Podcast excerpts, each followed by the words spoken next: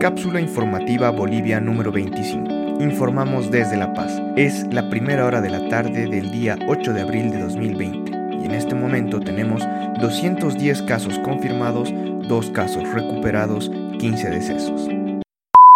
Estas son las noticias verificadas más importantes de la jornada. 1. Aníbal Cruz deja el Ministerio de Salud y es sustituido por Marcelo Navajas. El anuncio fue hecho a las 11.45 del día de hoy por la presidenta Yanine Áñez. Agradeciendo la labor del doctor Aníbal Cruz, la presidenta posesionó hoy a Marcelo Navajas, médico cirujano y neumólogo especialista en enfermedades respiratorias, como nuevo ministro de Salud. 2.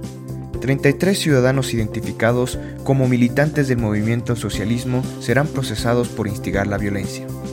Tras el proceso abreviado seguido a dos ciudadanos la tarde de ayer y condenarlos a tres de ellos a prisión, la Dirección Nacional de Migración identificó a 33 personas en el campamento de Pisiga que han sido acusados de incitar la violencia. Todos estarían inscritos como militantes del movimiento al socialismo, según las declaraciones de Marcel Rivas, director de Migración. Rivas afirmó que la mayor parte de quienes intentaron ingresar a Bolivia ya tienen residencia en Chile y estabilidad laboral en aquel país.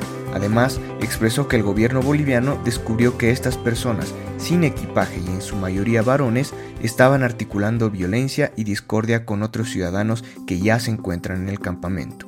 Se iniciarán las acciones legales correspondientes. Los instigadores estarían entremezclados con bolivianos que sí intentaron retornar al territorio boliviano para estar con sus familias. 3. Wuhan sale de cuarentena mientras Estados Unidos entra a fase crítica de fallecidos.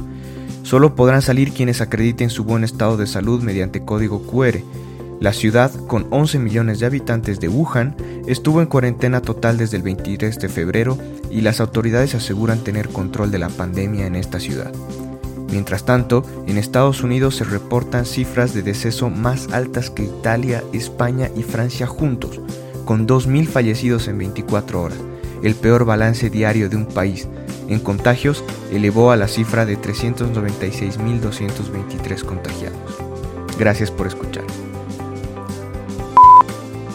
Por favor, cuídate y cuida de los demás tomando las medidas de precaución necesarias definidas por nuestras autoridades. Si tienes alguna duda o presentas fiebre, tos seca y dificultad para respirar, llama para pedir ayuda a las líneas gratuitas 810 1104 y 810 1106.